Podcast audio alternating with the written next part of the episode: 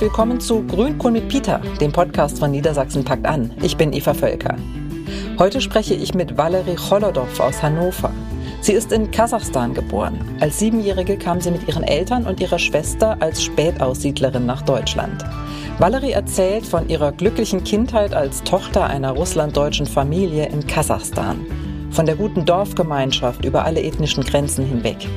Das Ankommen in Deutschland war vor allem für ihre Eltern nicht so einfach. Deren berufliche Qualifikationen wurden nicht anerkannt.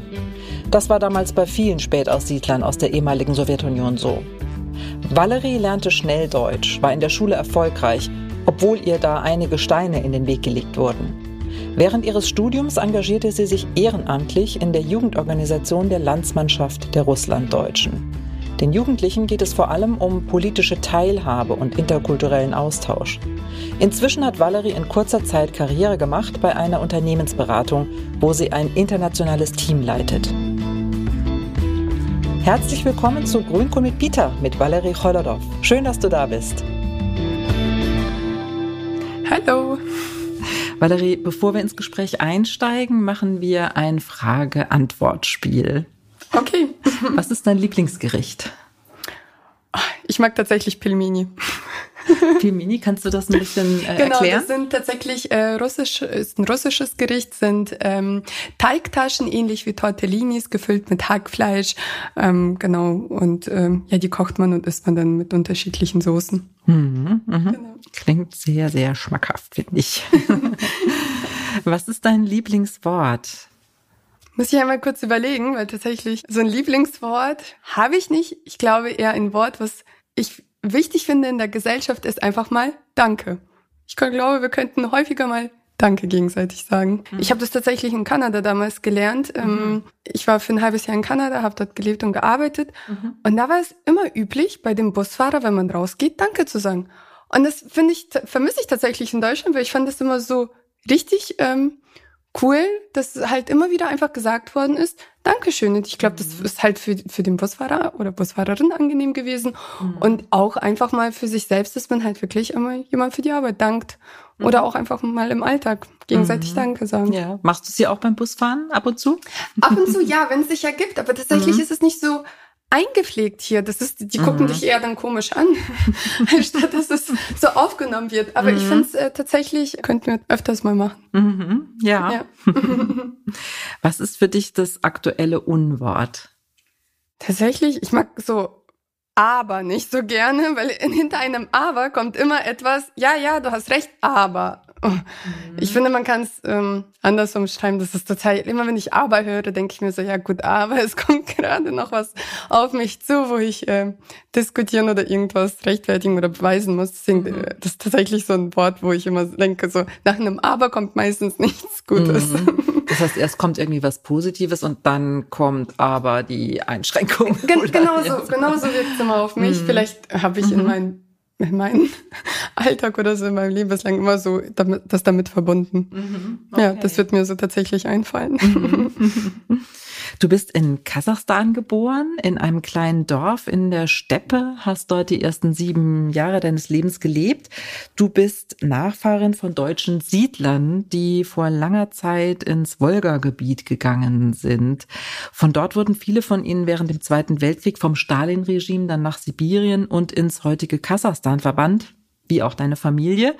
Welche Erinnerungen hast du an dein Leben, an die Menschen in Kasachstan?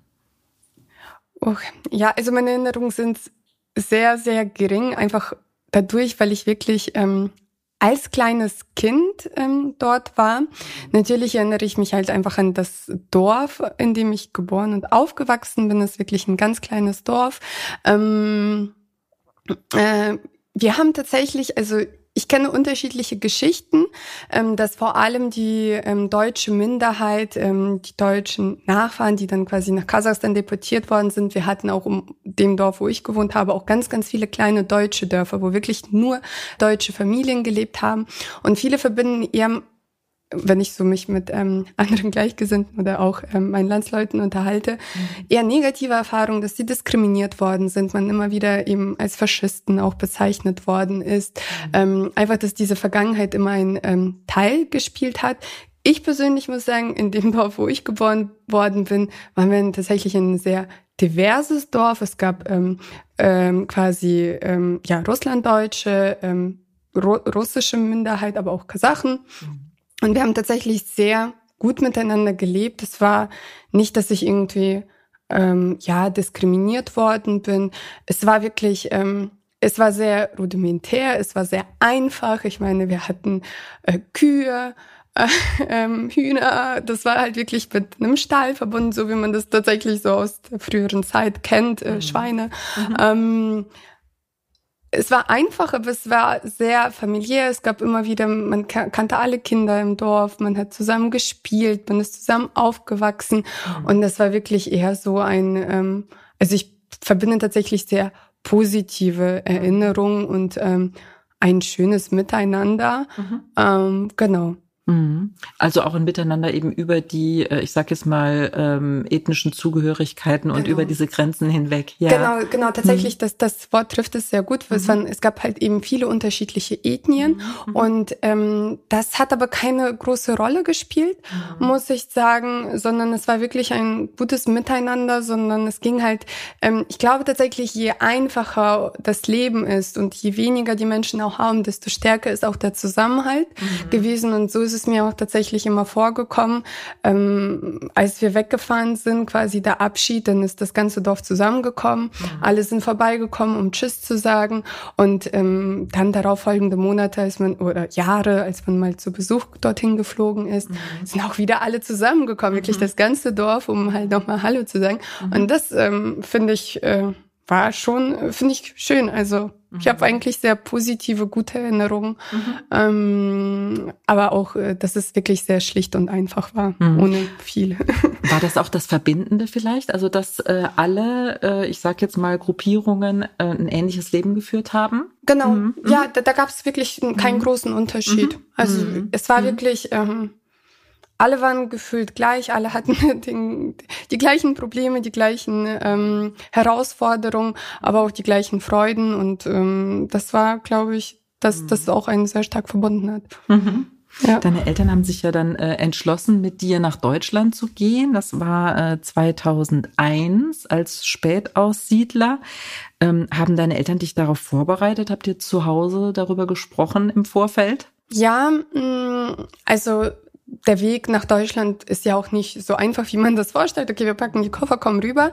Ähm, wir sind ja nach dem Bundesvertriebenengesetz. Man musste natürlich, ähm, um überhaupt eine Bewilligung zu kriegen, dass man nach ähm, Deutschland gehen kann und eben diesen Spätaussiedlerstatus kriegt, musste man auch einen wirklichen Haufen an Dokumenten vorbereiten. Man musste alles nachweisen, musste die Zugehörigkeit eben zu der deutschen Minderheit äh, vorweisen und ähm, da war das natürlich so, dass das auch quasi, ich glaube, bei uns mehr fast zwei Jahre gedauert hat, mhm. ähm, äh, bis hin, als dann endlich quasi der Bescheid kam und man ähm, dann quasi den Weg nach Deutschland auf sich genommen hat. Ähm, dementsprechend war das schon so, dass das immer Gespräch war. Ich persönlich erinnere mich nicht so stark daran, aber ich weiß, meine Schwester ist zum Beispiel fünf Jahre älter als ich, mhm. dass man dann schon angefangen hat, Deutsch zu lernen. Man hat ähm, versucht, dass mehr meine Oma, die ist ähm, quasi überhaupt deutschsprachig aufgewachsen. Bei ihr war es so, dass sie mit meiner Oma und Opa quasi bei ihr in der Familie wurde nur Deutsch gesprochen und sie hat uns, ähm, wir sind mit unserer meiner Oma hierhin nach Deutschland gekommen. Sie hat sehr, also sehr gut Deutsch gesprochen und sie hat uns darauf so mehr oder weniger vorbereitet und ähm, daran erinnere ich mich an diese kleinen so eher Wortfetzen. Mhm. genau. Aber meine Schwester hatte tatsächlich ein Lehrbuch, sie hat sehr intensiv gelernt und mhm. ähm, das war so die Vorbereitung. Mhm. Ihr seid damals im Grenzdurchgangslager Friedland südlich von Göttingen angekommen. Bis heute ist Friedland ja die erste Station für Spätaussiedlerinnen und Spätaussiedler, die noch in, noch heute in die Bundesrepublik kommen. Wie war dein erster Eindruck von Deutschland? Ja, also Friedland ist wirklich, glaube ich, für die Russlanddeutschen was ganz Besonderes. Äh, mit Friedland verbindet man wirklich so die Anreise, die Ankunft in Deutschland. Ähm, viele also ähm, kannten damals, das habe ich auch aus Geschichten gehört, Friedland war so die Hauptstadt für die Russ, also für die Russlanddeutschen, die ähm, den ehemaligen ähm, oder SSR-Ländern gelebt haben, weil jeder kannte Friedland. Mhm. Dabei ist es ein winzig kleines Dorf. Äh, total. Ne? Also ich bin jetzt auch Jahre später mal ähm, dort gewesen. Für mich war es so, wow, es ist doch ganz klein, weil damals habe ich es mir so, also in Erinnerung als dieses siebenjähriges äh, Mädchen, das war so groß es war so sauber. Ich erzähle immer wieder von dem Spielplatz, weil das, dieser Spielplatz ist mir so in Erinnerung geblieben. Ich bin dann später mal, ähm, ich glaube, das war 2019, war ich das letzte Mal in Friedland, dann kam Corona und ähm, seitdem hat sich das leider nicht mehr ergeben. Und ich mal und dann meinte ich so, ich glaube, das war genau dieses Spielplatz. Jetzt wirkt das halt so klein und so, so schlicht.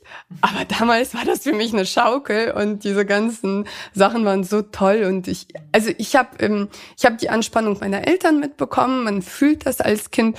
Aber ehrlich, ich war zu der Zeit super glücklich und habe eigentlich nur an Spielen gedacht. Ähm, und das war für mich alles so sauber, so groß und so, so, so ganz, ganz anders. Also wirklich so. Hm. Anschließend ist deine Familie nach Ankum bei Osnabrück gezogen, in eine Hügellandschaft mit viel Wald. Klingt ziemlich idyllisch. Mhm. Wie war es für dich, in Ankum aufzuwachsen? Welche Erinnerungen hast du? Ja, also Ankum ist meine Heimat.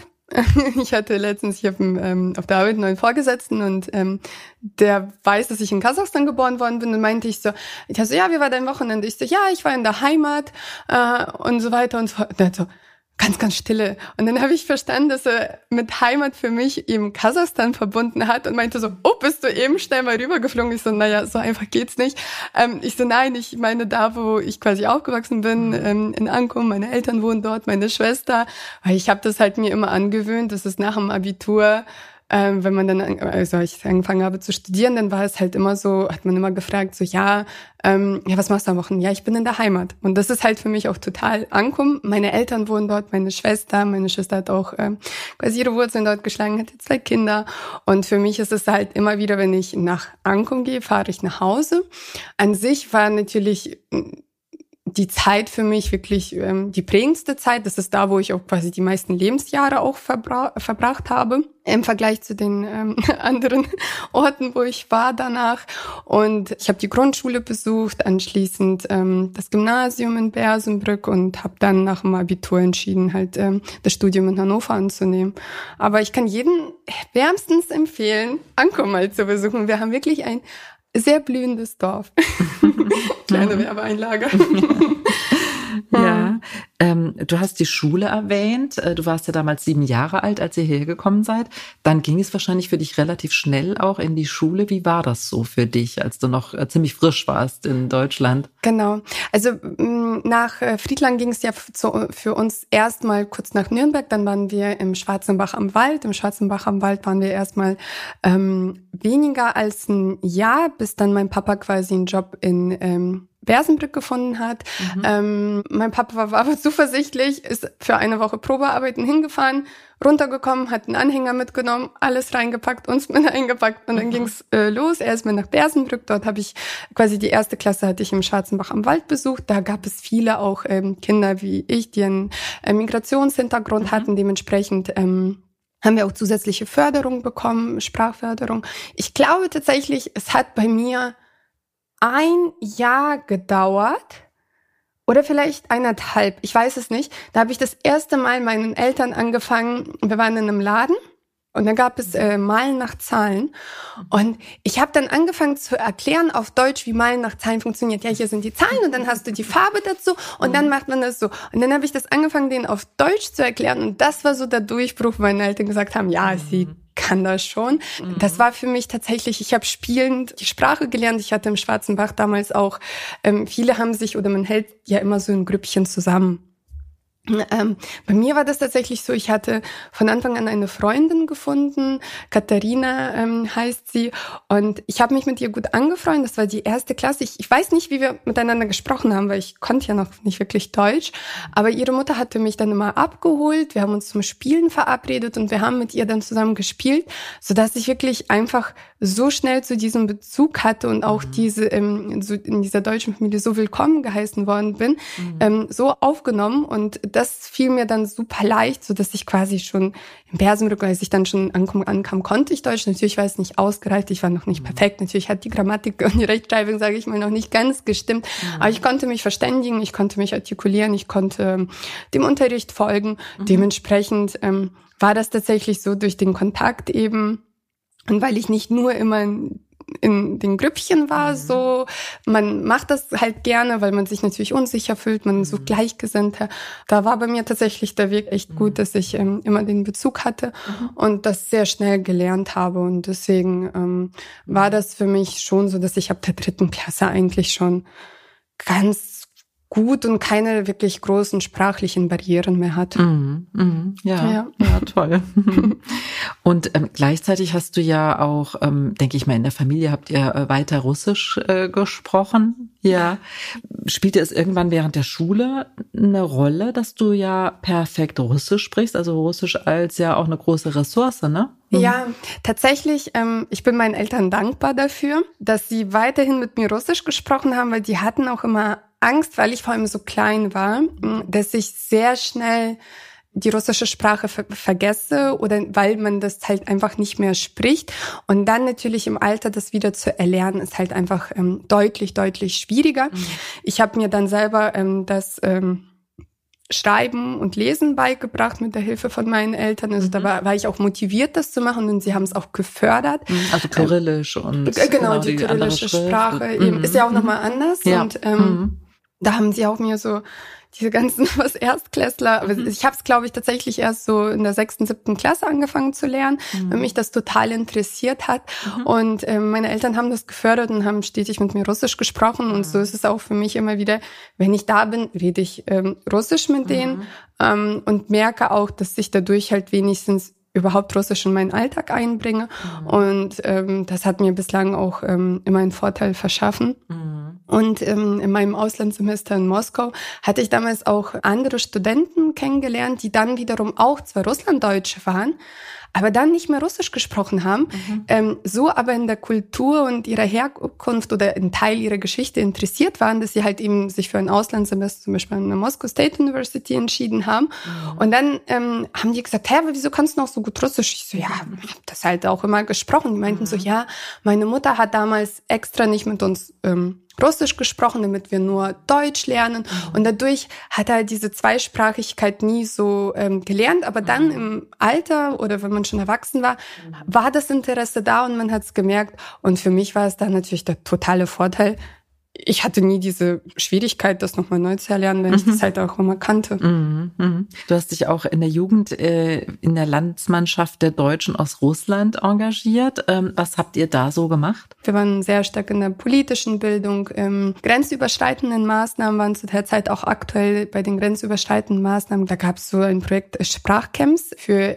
ethnisch-kulturelle Sprachcamps in Russland, die eben für die deutsche Minderheit veranstaltet worden sind, wo du dann halt in diesen Sprachcamps Deutsch lernst. Und man konnte so als mhm. Sprachassistent dorthin reisen mhm. ähm, und mit den Kindern halt dort vor Ort Deutsch sprechen. Mhm. Ähm, das habe ich ähm, auch stark mit organisiert.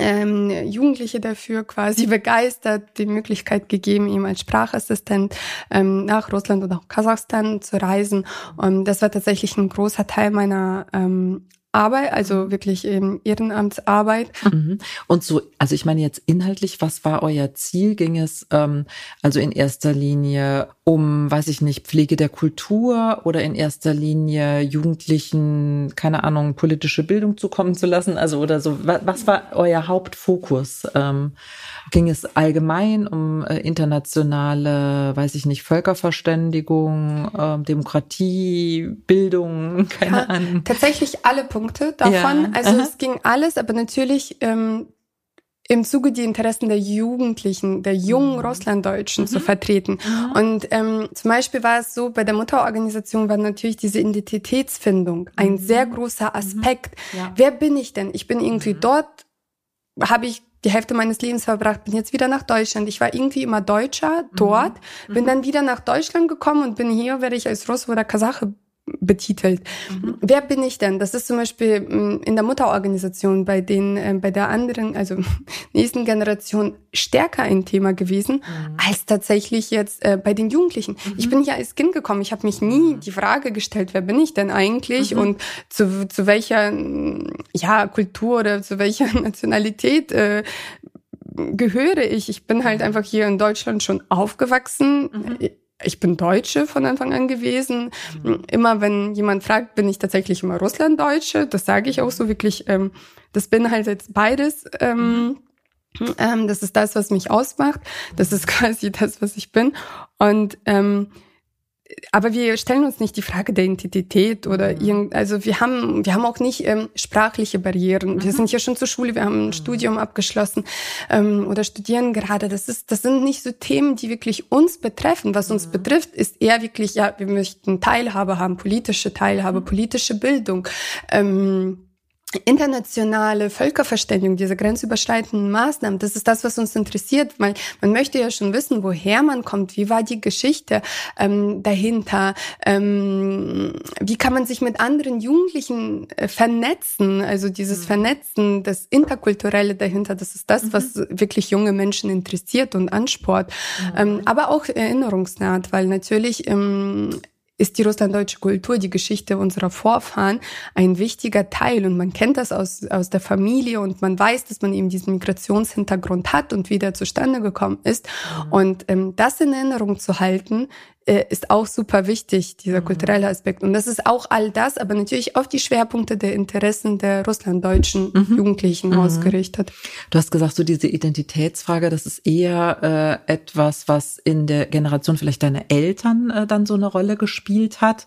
Migrationsforscherinnen und Forscher sagen, ähm, dass es auch viele Spätaussiedlerinnen und Spätaussiedler gibt, die eher dann in Deutschland unsichtbar bleiben wollen, also nicht unbedingt sofort als Russlanddeutsche identifiziert werden wollen. Ähm, würdest du das auch so mit Bezug, weiß ich nicht, auf deine Eltern oder auf diese Generation allgemein äh, also beobachtest du das auch? Ja, also es gibt ja mal die, sag ich mal, die Generation meiner Oma. Für mhm. die ist, glaube ich, die Identitätsfrage besonders ähm, stark gewesen, weil sie ist ja wirklich deutsch aufgewachsen. Sie hat mhm. Deutsch in der Familie gesprochen. Ähm, dann der Weg nach Deutschland und dann wurde sie aber nicht als Deutsch gesehen, wobei sie ihr Leben lang wirklich nur eine Deutsche war. Meine mhm. Mutter hat das ja natürlich schon etwas weniger gehabt, weil ähm, sie ja nicht rein deutsch erzogen worden ist. Ähm, ähm, nichtsdestotrotz war, glaube ich, für meine Eltern das die größte Herausforderung und wieso vielleicht auch diese Unsichtbarkeit. Man ist nach Deutschland gekommen, viele Qualifikationen wurden nicht anerkannt, man hatte sprachliche Barrieren. Ich finde auch bei unseren Landsleuten ähm, war immer das Hauptziel, okay, sofort arbeiten gehen. Die Kinder mhm. müssen versorgt werden, man muss, sie auf die, man muss wieder auf Beine kommen. Und äh, meine Eltern haben auch andere Jobs angenommen, die nicht deren Qualifikationen entsprechen, also da, wo überhaupt keine Qualifikationen notwendig sind, ähm, sage ich mal, mhm. ähm, haben halt den erstbesten Job angenommen haben äh, quasi alles getan, gearbeitet und natürlich ähm, nagt es an dem Selbstvertrauen, an dem Selbstbewusstsein einer Person, wenn man natürlich äh, gebildet, äh, studiert war und dann am Band steht und ähm, mhm. ähm, was jetzt nicht schlecht heißt, aber das ist nicht das, wofür man quasi, so wie man sein Leben vorgestellt hat oder mhm. das, wo, was man gelernt hat tatsächlich. Und ähm, dementsprechend glaube ich, dass es da vielleicht diese, dieses Gefühl, ja, wir bleiben lieber unsichtbar. Wir leisten mhm. unseren Beitrag, wir mhm. arbeiten, zahlen Steuern. Mhm. Ähm, mhm. Die Kinder sind groß, wir haben den geschafft, eine gute Zukunft, eine stabile mhm. ähm, Grundlage zu schaffen. Und ähm, da kann ich mir schon vorstellen, dass das ähm, deswegen diese Gefühle hervorruft und wieso viele auch sich gar nicht so politisch engagieren, mhm. nicht ähm, die Bedürfnisse in den Vordergrund stellen mhm. ähm, und ähm, sich vielleicht auch in dem Bereich, ähm, ich weiß, die Mutterorganisation und wir auch die Jugendorganisation eben für diese politische Teilhabe sehr stark eingesetzt, um mhm. zu zeigen, ja, ihr habt ein Stimmrecht, ja, nutzt es und nutzt es richtig. Mhm. Ähm, wir haben mit allen demokratischen Parteien zusammengearbeitet, haben versucht, da Aufklärungsarbeit ähm, zu leisten und auch einfach ähm, äh, Jugendliche vor allem für Politik zu begeistern, mhm. um zu sagen, ja, geht, macht, bewirkt was. Mhm. Ähm, um eben, ähm, weil ihr halt auch wisst, wie es ist, einen Migrationshintergrund mhm. zu haben, ihr wisst, welche Bedürfnisse eure Eltern oder Großeltern haben, mhm. damit ihr euch halt auch dafür einsetzen könnt. Und mhm. ähm, das war tatsächlich in, unter vielen Landsleuten, weiß ich, dass es nicht ähm, üblich ist, sich überhaupt ähm, ja, den gesellschaftlichen, politischen Teilhabe mhm. auseinanderzusetzen. Mhm. Ja. eher so für sich. Das ist spannend. Also schon auch ähm, so als Ziel so ein gewisses Empowerment. Ähm, Total. Und ja, und dieses, was du gesagt hast, also das ist ja auch, ähm, also gibt es ja auch Studien drüber, eben diese Nichtanerkennung von Bildungsabschlüssen, aber auch von Berufsabschlüssen, ähm, die ja bei vielen auch schon zu so einer Abwertung ähm, führt. Ne? Also jemand, der beispielsweise studiert hat und dann sage ich jetzt mal, äh, du hast eben das Beispiel gebracht, am, am Band steht, das ist ja schon auch so eine, so eine gewisse Abwertung, beziehungsweise diese Nichtanerkennung ähm, des Bildungsabschlusses kommt bei manchen Menschen sicherlich auch so an, dass, naja, du bist halt nicht so viel wert oder so, ne? Also schon so eine so eine genau. Abwertung in gewisser Weise, ja. Ich glaube tatsächlich, das beschreibt es gut. Man hat sich abgewertet gefühlt ja. in der Gesellschaft. Man hat es mhm. auch irgendwie auch so akzeptiert. Ähm, es gibt natürlich auch viele, die sich weitergebildet haben, die diesen Weg gegangen sind. Mhm. Aber da hat es zum Beispiel bei uns oder in meiner Familie auch viel an Aufklärungsarbeit ähm, ähm, gefehlt. Also meine Eltern hätten den Sprachkurs zu Ende machen sollen bis zum Schluss und nicht sofort ins Berufsleben den erstbesten Job annehmen. Mhm. Aber da war auch einfach Aufklärung, zu wenig Information, mhm. zu wenig Möglichkeiten. Man mhm. dachte, okay, wir sind jetzt hier, wir müssen sofort arbeiten, wir müssen sofort, ähm, alles andere kommt später. Mhm. Ähm, nee, man hätte ruhig den Sprachkurs zu Ende machen können. Man hätte ruhig ähm, mehr Integrations- und mehr Aufklärungsarbeit ähm, leist, also oder Aufklärung gebraucht in mhm. dem Falle. Mhm. Welche Möglichkeiten habe ich, meinen, Anschlu äh, meinen Abschluss anerkennen zu lassen? Mhm. Hm? Wie kann ich mich, in welchen Bereichen kann ich mich denn weiterbilden? Mhm. Ähm, was kommt überhaupt für mich in Frage? Und das ähm, wäre tatsächlich, ähm, ich weiß, dass es sowas gibt, aber es ist noch viel zu wenig und viel zu ähm, stark zum Beispiel in gewissen Städten konzentriert. Ähm, verständlich ist auch die mhm. meiste Bevölkerung im ländlichen Raum findest du sowas nicht. Mhm.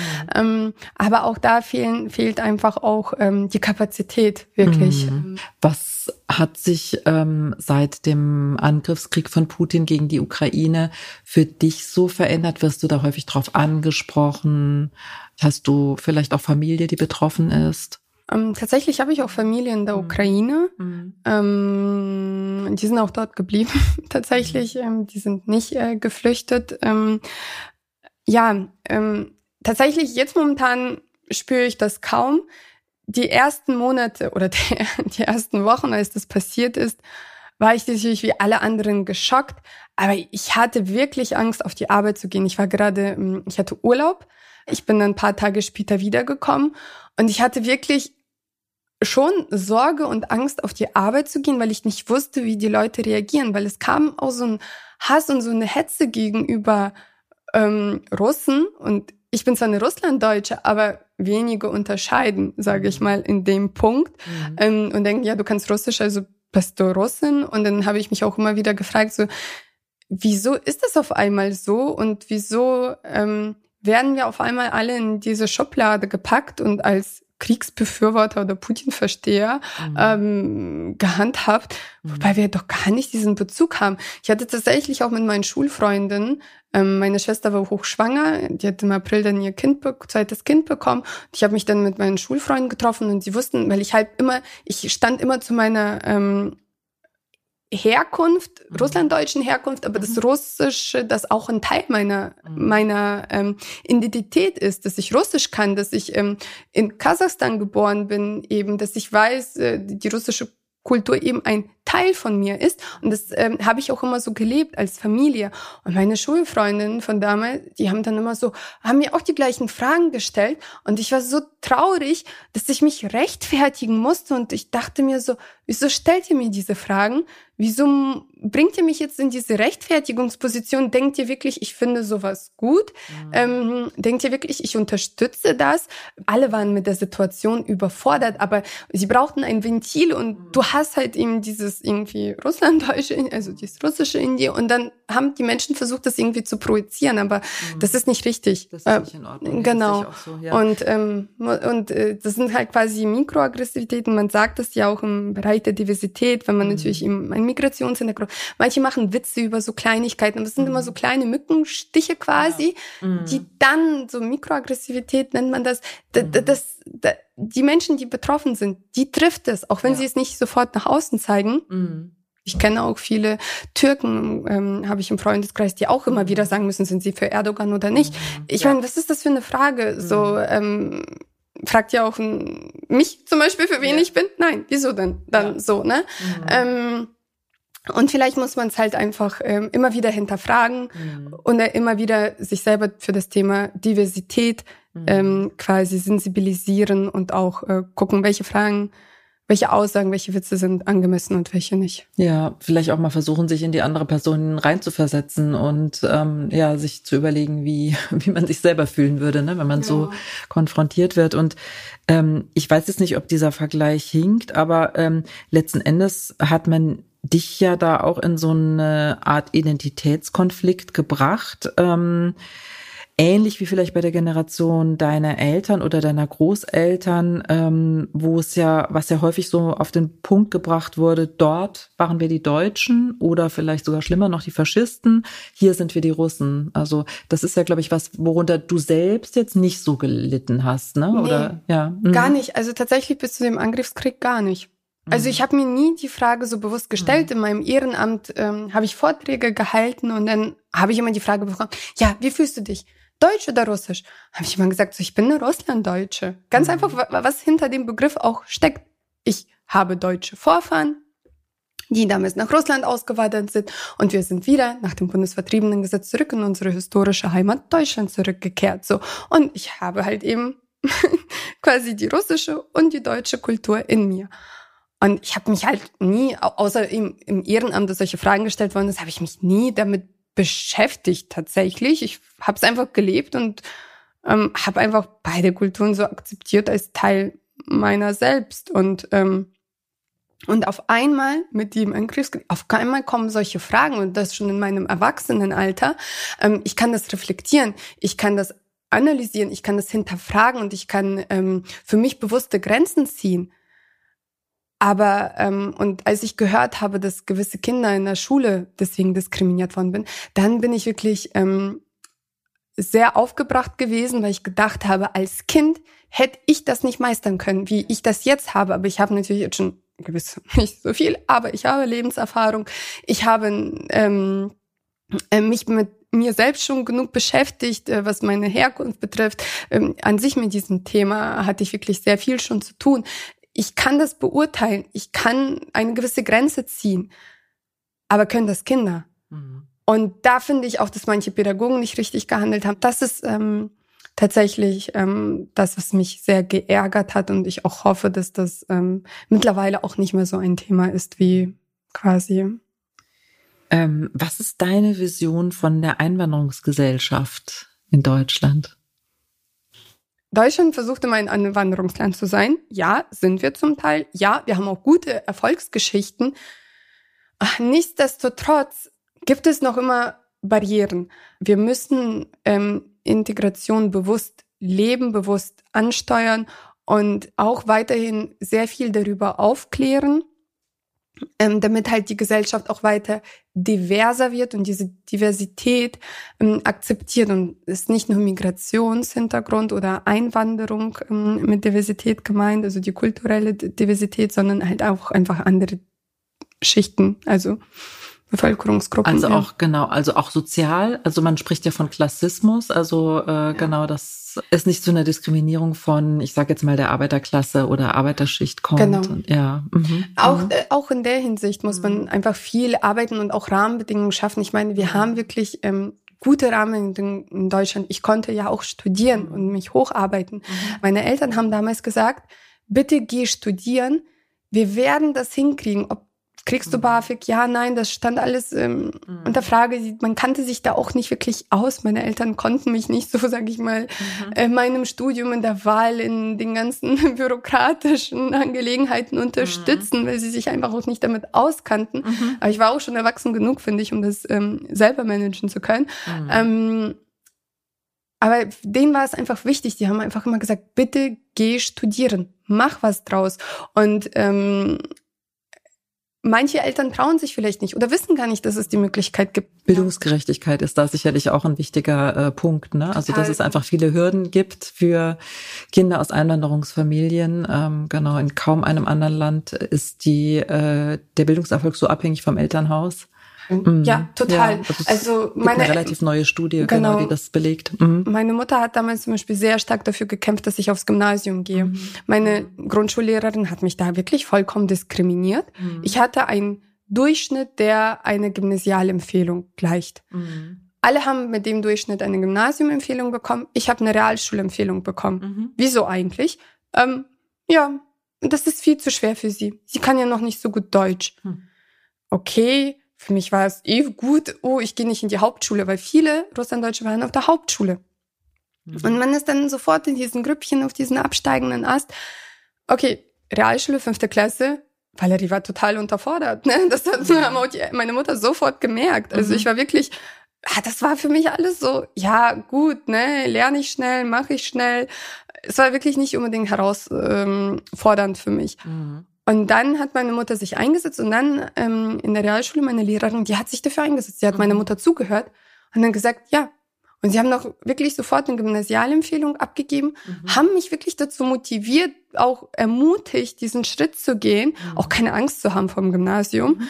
Ähm, ich war tatsächlich, glaube ich, wir waren zu zweit mit einem Migrationshintergrund. Mhm. Und ähm, also hätte da meine Mutter nicht so stark dafür gekämpft und ähm, mich ermutigt, da wäre es auch alles anders gelaufen. Und hätten sie mich nicht für ein Studium so ähm, wirklich Zuversicht mir gegeben, mhm. ähm, hätte ich vielleicht auch einen anderen Weg eingeschlagen, der eher mhm. üblich war ja. für Leute wie mich. Also mhm. viele haben dann einfach eine Ausbildung gemacht, sind in dem gleichen Dorf geblieben oder mhm. sind halt eher, also haben vielleicht eben den Weg gewählt, der einfach so gängig war. Mhm. Und ähm, da muss ich sagen, ja, diese Bildungsgerechtigkeit ähm, ist ein gutes Wort, habe ich tatsächlich auch nie so drüber nachgedacht.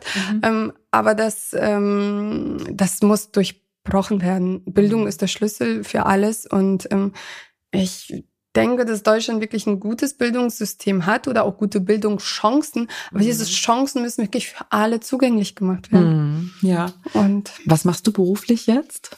Also ich bin jetzt äh, Teamleitung, ich arbeite für einen Entwicklungsdienstleister. Mm, ich habe unterschiedliche ähm, äh, Projekte, Entwicklungsprojekte ähm, im Bereich Software-Testing, äh, Softwarearchitektur, Softwaremodellierung. Ähm, ich bin wirklich als Projektkoordinatorin gestartet, habe mich dann quasi ähm, hochgearbeitet als Projektmanagerin, habe ähm, lange Zeit für unsere Großprojekte die kaufmännische Projektleitung gemacht, habe ähm, nebenbei ähm, viele Standortthemen übernommen war wirklich immer projektübergreifend tätig, ähm, wurde jetzt letztes Jahr befördert als Teamleitung. Ich darf ein komplett neues Team bei uns im Unternehmen aufbauen. Und da ist auch total ein Thema bei uns Diversität. Mhm. Also total, also unser Konzern lebt es, also unsere Mutterorganisation, aber auch bei uns ist es super wichtig, die Diversität. Ich habe viele Kollegen aus unterschiedlichen ähm, kulturellen Kreisen, sei es ähm, Libanon, sei es äh, Türkei, sei es ähm, auch hier ähm, EU-Ausland, ähm, mhm. Polen, Spanien. Ähm,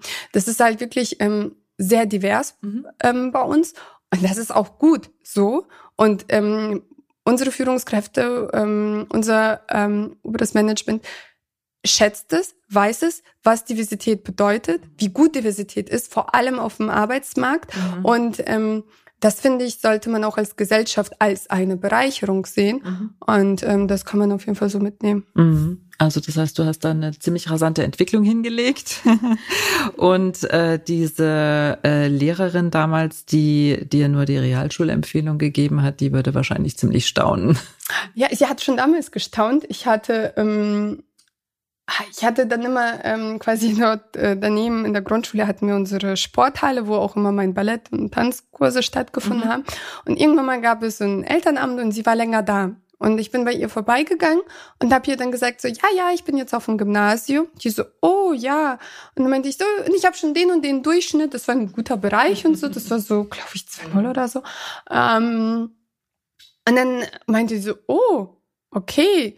Ähm, und es fiel mir wirklich schwer. Also wirklich hätte ich sofort, wäre ich sofort in die fünfte Klasse gekommen, hätte es mir viele Tränen, viel Leid und viel Kummer erspart tatsächlich. Mhm. Weil es ist super schwierig, ein Kind aus einer gewohnten Umgebung, aus einer gewohnten Klasse Klar. rauszureißen in eine total neu integrierte. Die Klasse war ja. schon seit einem Jahr zugange. Klar. Mhm. Dann kommst du wieder als Außenseiter, also jemand mhm. Neues dazu musst erstmal die Schwierigkeit des Stoffes nachholen. Ich war mhm. zum Beispiel, ich habe mich immer auf ägyptische Kultur oder ägyptische mhm. Geschichte gefreut. Toll. Realschule hat man es noch nicht behandelt, Gymnasium war schon fertig damit. Ah. Total schade. ja. ähm, also war es total natürlich vom Stoff her, vom Wissen her, das mir gefehlt hat, was ich nachholen musste. Ähm, zusätzliche Belastung, natürlich zusätzlich Stress, natürlich ein schon total formierte Gruppen, Klar, ja. Freundeskreise, mhm. muss man sich wieder neu zurechtfinden. Mhm. Ey, das hätte mir auch alles erspart bleiben können. Wirklich mhm. hätte ich auch darauf verzichten können, auf die Erfahrung, aber, ja. aber jede Erfahrung macht ja einen ähm, äh, weiser und schlauer. Also sehe ich es als eine Bereicherung ja. doch an. Mhm. Ähm, ja, und das habe ich ihr dann erzählt und ihre, also ihre Antwort war oh ja, das ist immer so super schwierig, ähm, das einzuschätzen. Und dann habe ich mir wirklich so gedacht, hm, jetzt, in, in, der Zeit wollte ich einfach nur beweisen, guck mal, ich habe es geschafft. Mhm. Ähm, jetzt denke ich mir, es ist wichtig, auch unter den Lehrkräften ähm, die Lehrkräfte zu sensibilisieren für mhm. Diversität, für ähm, unterschiedliche Ethnien, Migrationshintergründe, mhm. dass sie vielleicht da, also jeder Mensch hat ja ähm, bedient sich Stereotypen und Vorurteilen. Mhm. Wichtig ist nur, dass das nicht Oberhand gewinnt ja. und man sich dessen bewusst ist. Mhm. Und ähm, da weiß ich nicht, ob das äh, in dem Fall sinnvoll gewesen wäre, wenn man da vielleicht weniger vorurteilsfrei handelt, weil das ist ein totales Vorurteil. Ja, mhm. sie kann ja nicht so gut Deutsch, dass sie wird es zu schwer haben auf dem Gymnasium. Ich hätte immer jederzeit vom Gymnasium fliegen können. Dann hätte ich es trotzdem leichter gehabt, so, ja. ähm, als den Weg nochmal hochzusteigen. Mhm. Ähm, da hätte ich mich tatsächlich, ähm, ich hoffe, dass das eine Lehre war oder hoffentlich hat man daraus gelernt. Mhm. Ähm, wenn es mal vielleicht Lehrer den Podcast hören, bitte an der Stelle halt einfach mal sich selber hinterfragen, wieso gibt man die und die Empfehlung ab? Auf welchen Kriterien? Mhm. Sprache mhm. oder sprachliche Barriere ist kein Kriterium, dass ähm, das Kind quasi eine gewisse andere Empfehlung auszusprechen. Absolut, ja. Es ist wichtig, dann auch immer wirklich auf das einzelne Kind zu gucken und nicht zu sagen, ja, ne, so wie du sagst, nach Stereotypen zu urteilen. Und genau. habe ich immer schon so gemacht und ja. Genau. Vielen Dank, Valerie, für das Gespräch. Ja, klasse. Super. Ähm, ich bedanke mich auch. War super interessant. Ähm, hoffentlich bis zum nächsten Mal. Vielen Dank.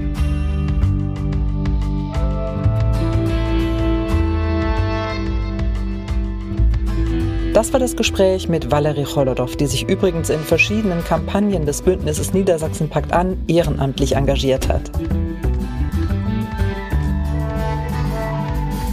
Das war's wieder mal von Grünkohl mit Peter. Wir freuen uns über eure Bewertung auf Apple Podcast oder Spotify. Wenn ihr keine Folge verpassen wollt, abonniert Grünkohl mit Peter überall, wo es Podcasts gibt. Danke fürs Zuhören und tschüss, bis zum nächsten Mal.